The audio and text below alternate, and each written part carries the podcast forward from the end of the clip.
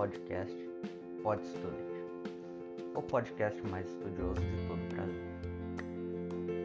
Hoje nós vamos falar sobre o Renascimento científico, que está dentro do contexto do Renascimento cultural, ocorrido na Europa nos séculos XV e XVI. Esse período foi marcado por grandes avanços na ciência e também marcou grandes nomes como Leonardo da Vinci, Nicolau Copérnico, Paracelso e entre outros grandes cientistas.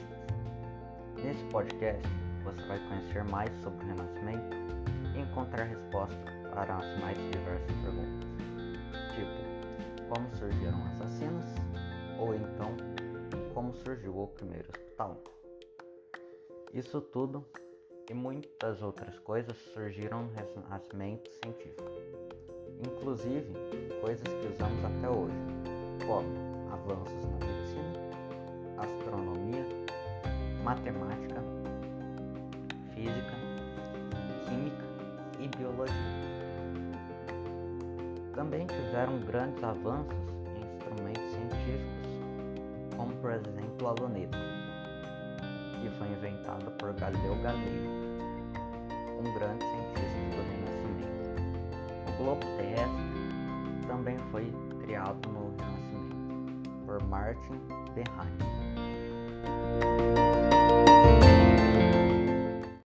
O Renascimento foi marcado pelo desenvolvimento do espírito crítico, racionalista, disposto a experimentar hipóteses e examinar livremente os problemas. Foi um período marcado pela influência de pensamentos da Igreja Católica.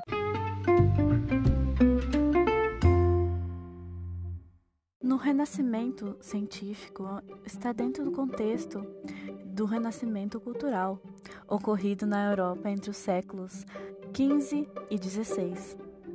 Foi um período marcado por grandes avanços na ciência, possibilitados pelos estudos e experimentos de grandes cientistas, pois não eram todos os cientistas que tinham coragem de realizar experimentos que contraviam a lei da Igreja, que na época dominava muito o poder do império.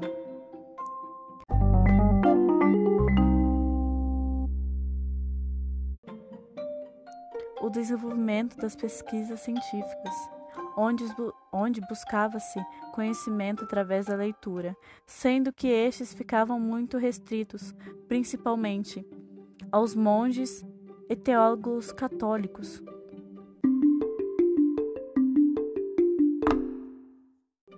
Pois buscavam explicar os fenômenos da natureza através da intervenção divina, ou seja, Deus fazia tudo, Deus era tudo obra de Deus, tudo Deus era a explicação.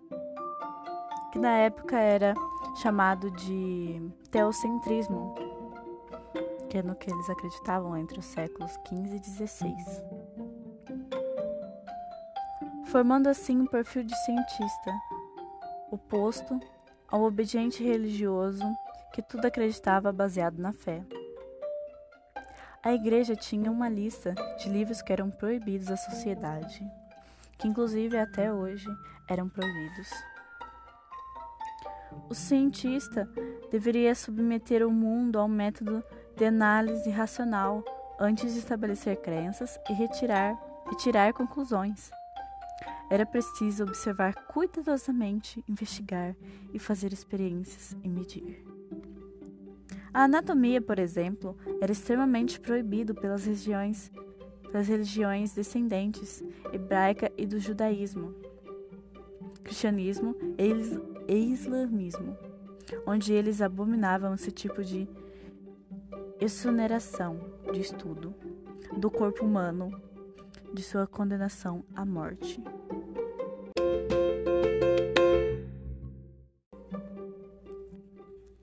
Características principais eram o uso da pesquisa e investigações como métodos de produção de conhecimento científico, grandes avanços às áreas de astronomia, medicina, matemática, física, química e biologia, desenvolvimentos de instrumentos científicos, principalmente na área da observação astronômica, Por exemplo, o telescópio, né?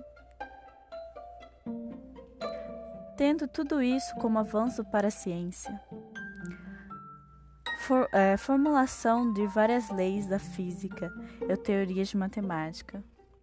Foi da onde surgiu as nossas leis que conhecemos hoje, né? As leis de Newton e tal. Aumento da divulgação dos conhecimentos científicos. Isso aconteceu graças ao conhecimento da produção de livros, após a invenção da prensa de tipos móveis por Gutenberg em 1439. Em geral, foi um período marcado por muitas intervenções que tinham como base os conhecimentos científicos que estavam sendo produzidos, reformulados ou formulados. As descobertas científicas geraram forte mudança na forma que muitas pessoas entendiam o funcionamento do mundo. Isso ocorreu pois as explicações religiosas, sem fundamentação científica, foram sendo substituídas pelas explicações baseadas na ciência. Além de afetar a religião, essas descobertas científicas também impactaram o pensamento filosófico da época.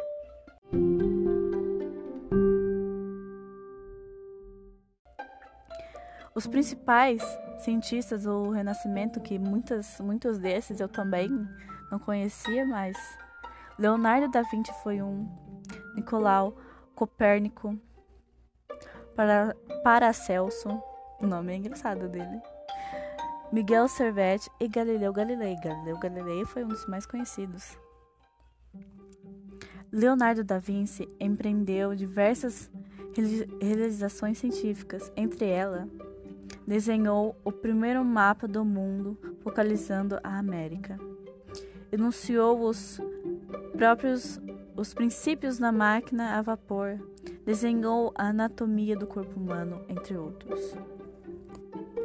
Nicolau Copérnico defendia que o universo era, era um todo infinito, cujo centro não estava em parte alguma. Afirmava que Deus deveria ser encarado como princípio inteligente que deu origem ao universo. E o Paracelso realizou significativos estudos no campo da medicina farmacêutica e revelou os fundamentos físico-químicos dos processos vitais. E o Miguel Servet, desobedecendo à proibição medieval da dissecação de cadáveres, descobriu o funcionamento da pequena circulação sanguínea.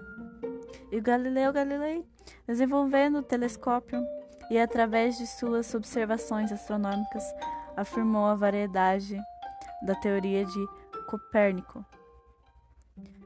É considerado o pai da física, o Galileu Galilei. Bom, é isso. Espero que tenha gostado pela informação. Muito obrigado, meus queridos ouvintes. Até um outro dia.